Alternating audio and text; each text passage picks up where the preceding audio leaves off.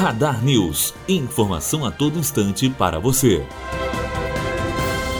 A abertura do Congresso Médico aconteceu no dia 2 de maio, no recém-inaugurado auditório William Monachese. O vice-presidente da Fundação Oswaldo Aranha fez o discurso de abertura. Senhoras e senhores, acadêmicos, acadêmicas, sem precedentes. Um sonho que se realiza hoje com o primeiro evento oficial no auditório William Monachese, comemorando 50 anos do curso de medicina. Uma história que vocês mesmos fizeram com o apoio do marketing da FOA. Uma história que começou em sala de aula num posto de gasolina no bairro Aterrado. Poucos recursos técnicos, poucos recursos financeiros, mas muito recurso humano. Médicos abnegados que trabalhavam no Hospital da Companhia Siderúrgica Nacional, políticos divergentes, mas que se uniram com o mesmo objetivo, o objetivo de fazer uma escola de medicina, que foi o primeiro curso da Fundação Oswaldo Aranha.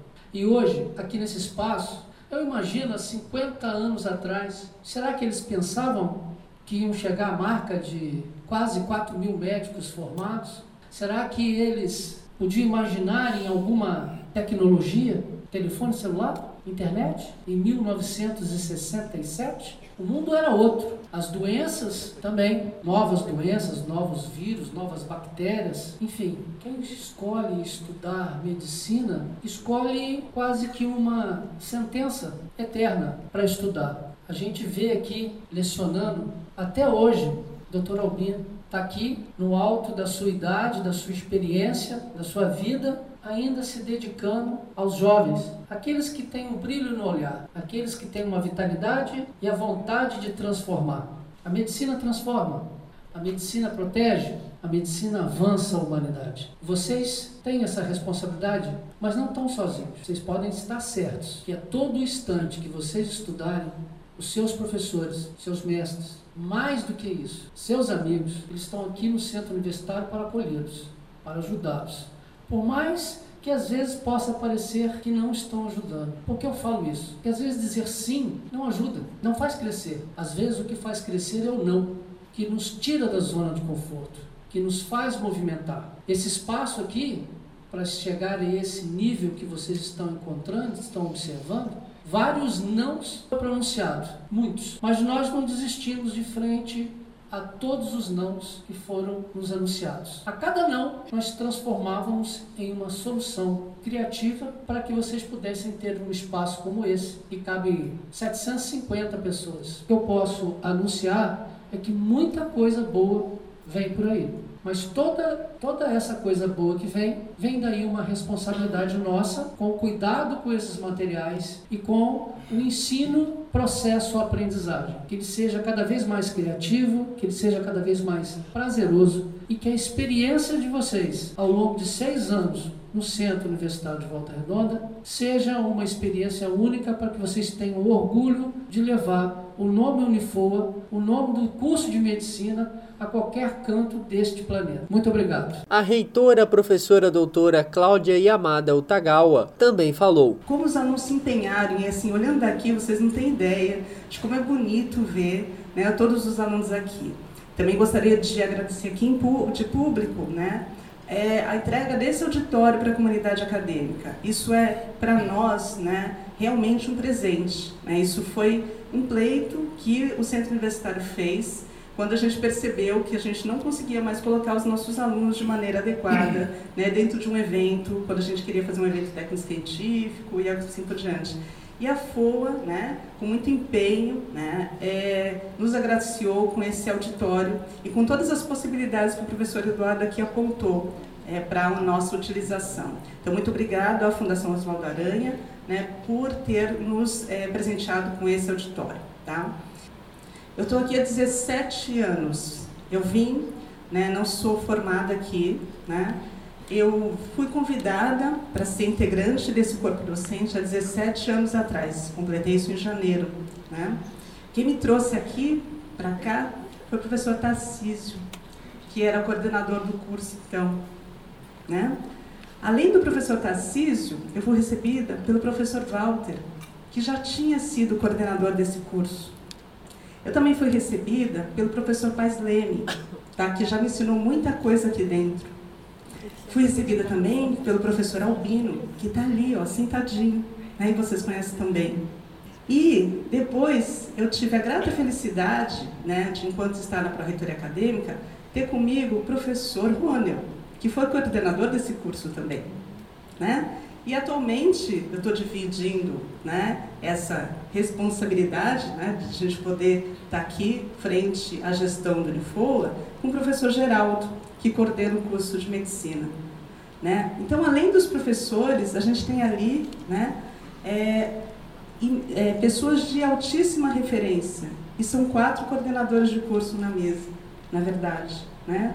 Todos muito queridos, todos com uma dedicação imensa para que a gente pudesse sair, né, como eles sempre dizem, né, do posto de gasolina para chegar onde a gente está. Então, que eu, a minha última fala né, para é, os meus queridos acadêmicos é que a gente sempre tem que se orgulhar de onde a gente vem, certo? E para o que a gente faz. A medicina, ela é feita dessas delicadezas. A medicina, ela é feita para a gente se orgulhar. Eu me orgulho muito de ser dessa instituição. Eu me formei aqui, como eu disse para vocês, mas aqui é minha casa. Tá? Muito obrigada tá? e tenha um bom congresso para todos. A professora doutora Cristiane Gorgatti, que supervisionou o congresso, expressou seus sinceros agradecimentos à FOA. Foi um trabalho imenso fazer esse congresso. Realmente, nós no COF, no encerramento do congresso do ano passado, já estávamos assim, e aí, vamos fazer o ano que vem, que é de 50 anos, e nós já tínhamos começado a planejar.